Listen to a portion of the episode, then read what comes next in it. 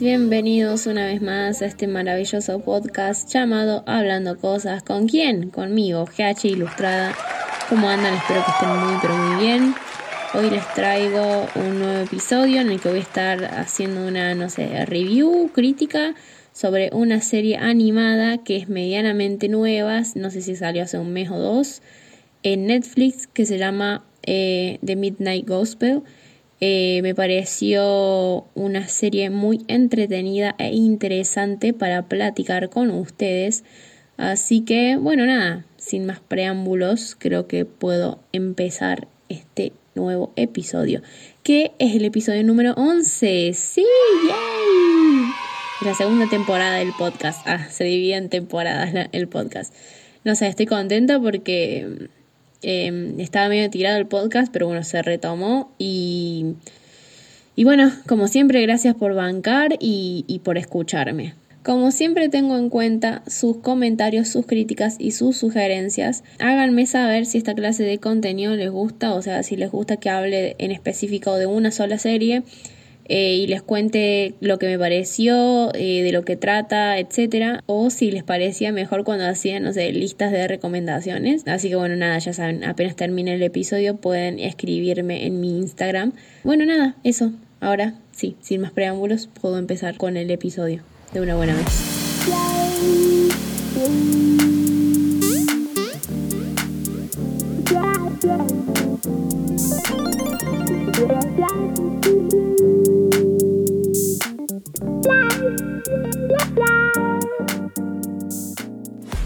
Bueno, juntamos un podcast con una animación pseudo experimental y tenemos The Midnight Gospel. Los creadores de la misma son Pendleton Ward y el comediante Duncan Trussell. Pendleton Ward es un productor, guionista, animador y actor de voz, pero es más conocido por trabajar en Cartoon Network y por haber creado Hora de Aventura. Si están escuchando este podcast, no entiendo por qué no sabrían qué es Hora de Aventura, pero de última googleenlo y cuando vean los personajes la van a ubicar. Es una de las series más aclamadas de Cartoon Network de los últimos tiempos, que ya va ganando 6 ya ganó tiempo pasado porque la serie ya terminó. Y por otro lado está Duncan Trussell, que es actor, comediante, productor, guionista y podcaster de su propio programa que se llama The Duncan Trussell Family Hour y es reconocido también por participar en Hora de Aventura. Estas dos mentes lograron crear algo fresco y brillante, súper disfrutable y fuera de lo común. Esta nueva entrega se sale del molde y ofrece un producto que podría dar pie a nuevas formas de experimentar con la animación, darle más lugar en la industria y explotar el potencial de muchos artistas y nuevos artistas. Realmente la movida de la serie es súper surreal y sobre todo experimental. Probablemente diga muchas veces esta palabra, pero es porque es lo que realmente es. Es algo muy, pero muy experimental y se nota cuando lo ves. Y se nota que también cuando lo ves que es un acierto a la industria porque es algo súper especial. A mí, a mí me re gustó. Les voy tirando el spoiler. A mí me gustó. Ah. Bueno, básicamente la serie va de Clancy, que es el personaje principal, que obviamente es la voz de Duncan. Tiene un Spacecast, que si no se dan cuenta es la mezcla de la palabra podcast con space. Oye, oye, despacio, cerebrito. En el que con la ayuda de su simulador de multiversos entrevista a distintas personalidades. Y este Spacecaster, ya está por decir podcaster, eh, viajará a las diferentes dimensiones en busca de material.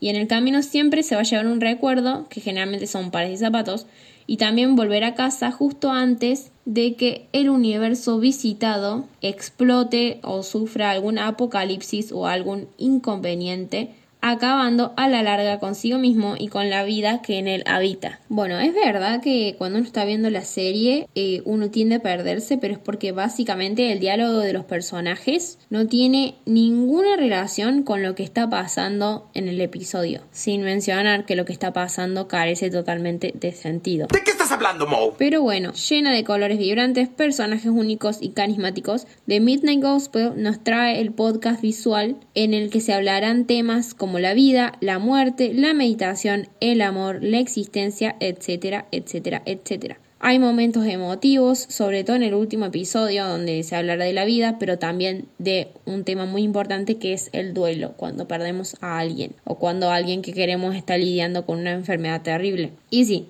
es normal si se les empañan un poquito los ojos viendo el episodio. Me gusta porque creo que va más allá de todo lo que pude haber visto antes. Si les gusta el humor absurdo, pero también los temas intensitos, esta serie es totalmente para ustedes. En el artículo de página 12 sugieren que la nueva serie de Pendleton Ward es pura psicodelia para adultos. Y yo no podría estar más de acuerdo. Nuevamente se demuestra que la industria de la animación no debe ser etiquetada como únicamente producto audiovisual para niños, sino entender que tiene un lugar ya establecido por adultos y que aún queda mucho por explorar en este área. Y si no me creen, y si no nos creen, acá voy a hablar por la gente mayor de 20 años que aún consume programas animados y cine de animación. Pregúntenle a Adult Swim. Ya hablaremos en algún próximo episodio de Adult Swim. Es interesante ver cómo se habla abiertamente de la depresión, las enfermedades mentales y otras temáticas que suelen ser bastante tabú o que se hablan muy poco, mientras encima somos bombardeados con escenas dignas de un cuadro de Dalí. Más que interesante, la palabra que quiero usar es ingenioso y épico también, bastante épico. Parece que son cosas que no podrían ir de la mano, pero logran que de una forma u otra encajen perfectamente. Y bueno, si nada de todo lo que les dije les convence para verla, voy a volver a recomendar el YouTube de la zona cero.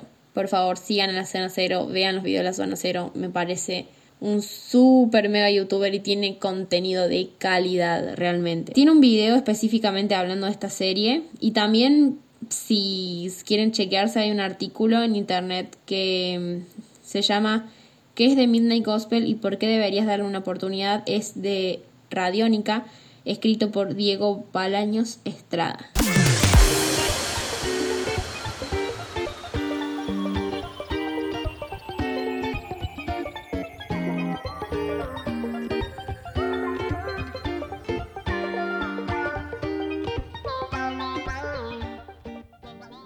Bueno, como mencioné antes, es una serie que cuesta un poco llevarle el hilo porque básicamente el diálogo de los personajes no tiene nada que ver con lo que está pasando y ir leyendo e ir viendo lo que está pasando es como medio difícil.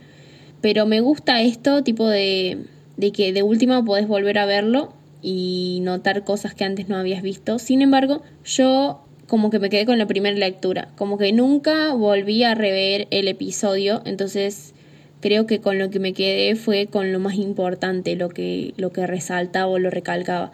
Pero bueno, me gustó esto de la movida de, mencionarles la primera lectura y que si quieren puede obviamente darle una segunda lectura, tipo ver el episodio de vuelta y o entenderlo a fondo o no sé, apreciar la animación de, de mejor forma o lo que sea. Yo creo que esto es como que le agrega algo a la experiencia, como que no vemos material de esa forma es como que siempre como siempre lo que están hablando los personajes tiene coherencia con lo que está pasando en, en la escena. Creo que de una forma u otra le agrega como un valor o un plus o algo que la caracteriza de alguna forma y la, la separa y la diferencia del resto de, de, las series animadas que podríamos haber visto en algún momento o de alguna serie adulta que podríamos haber visto en algún momento. También algo que me gusta de la serie es que el crecimiento del personaje es como súper, súper gradual.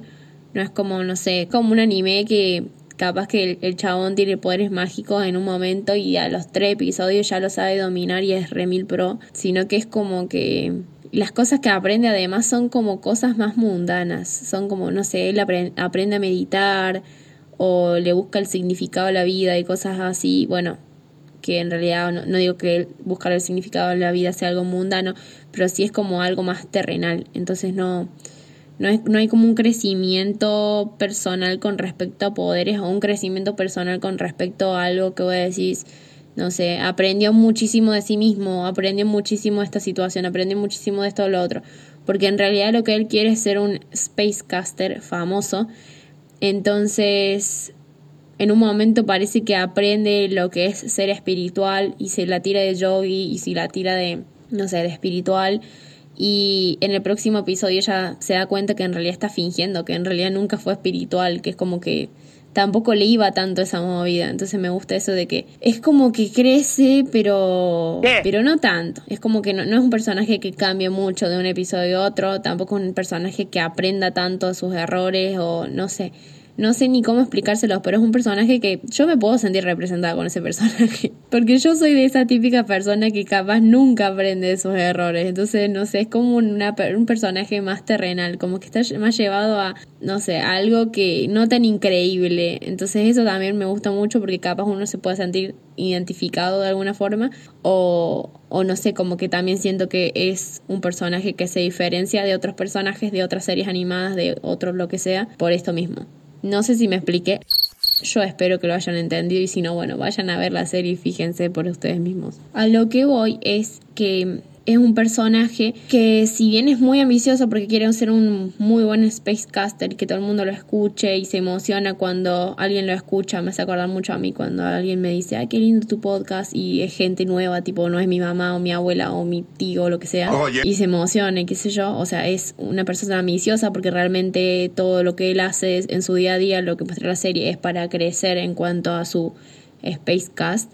Eh, sigue siendo un un personaje súper, súper sencillo. Como que todo lo otro es súper surrealista y súper psicodélico y qué sé yo. Y él es como que tiene las cosas claras. Como que lo único que quiere es hacer una buena entrevista a un personaje random, de una galaxia random, de un universo random. Y no sé, y eso está bueno, me, me pareció como súper interesante. Que todo, capaz que todo lo otro resalta mucho más que, que Clancy, digamos. Y bueno, gente, creo que con eso voy a finalizar el episodio de, este, de esta semana. Espero que les haya gustado, que les haya interesado, que les haya servido, tipo, si se preguntaban si realmente tenían que ver esa serie o no les llamaba tanta la atención, que esta haya sido como el impulso que los lleve a. Y bueno, como siempre, deseo que estén todos súper bien, que ya saben que sus sugerencias siempre son recibidas. Espero que me sigan escuchando, que si pueden y quieren me sigan en YouTube y que ya saben, pueden seguirme a GH Ilustrada en mi Instagram porque de vez en cuando, hoy por hoy no tanto, pero ya voy a reactivar, subo dibujitos. Así que nos escuchamos en un próximo episodio. Adiós.